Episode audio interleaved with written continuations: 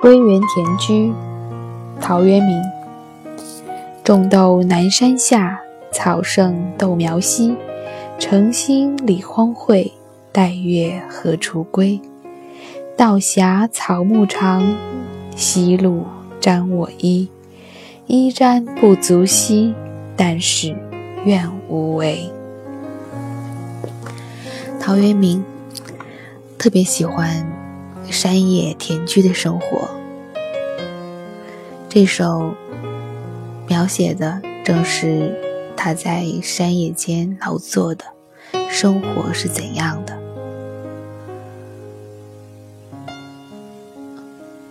草很高，都是杂草，豆苗却稀疏。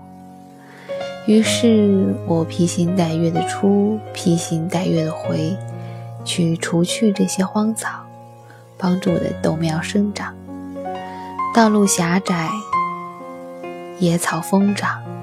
当我经过的时候，露水会沾湿我的衣裳。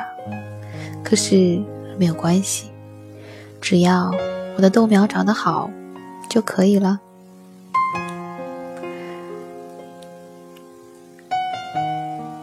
一种恬淡、淡然到几乎没有什么情绪的情绪，一种平静到你无法去感知这当中有多么细腻的平和。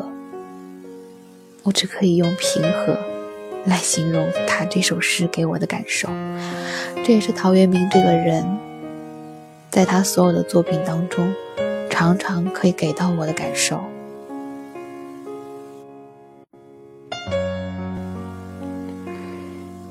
之前我们曾经分享过一首陶渊明的《饮酒》：“结庐在人境，而无车马喧。问君何能尔？心远地自偏。采菊东篱下，悠然见南山。山气日夕佳，飞鸟相与还。”此中有真意，欲辨已忘言。在那首诗中，你还会能够更多的感受到一些那种我已经远离城市的喧嚣，我非常满意，非常高兴，我可以选择这样的生活，那种满足之情，透过短短几句诗扑面而来。而这一首《归园田居》，你甚至都不能感受到那种满足之情，你能感受到的只有平静，只有平和，平静到似乎波澜不惊。有的时候会感觉他已经进入了一种禅的境界。而这个南山也是反复。反反复复的在他的诗中出现的，他似乎真的就是生活在南山脚下，只是他诗中有时在种豆，有时在采菊，会让你觉得生活何其简单，又何其恬淡，何其平静。这是很多生活在城市中的人。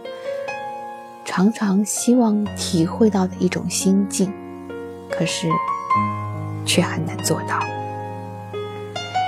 我想，即使把我们扔到跟他一样的情境当中，把你放在南山脚下的一个小院当中，给你采菊东篱下，给你悠然见南山，给你道狭草木长，也没有用。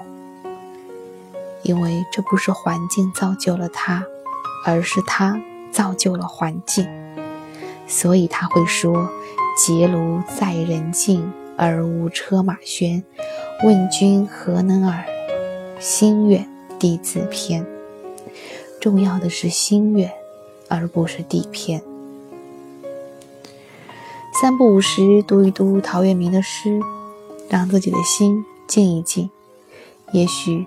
会有助于我们在这个喧嚣的社会当中，求得哪怕一时一刻，哪怕三五分钟的宁静。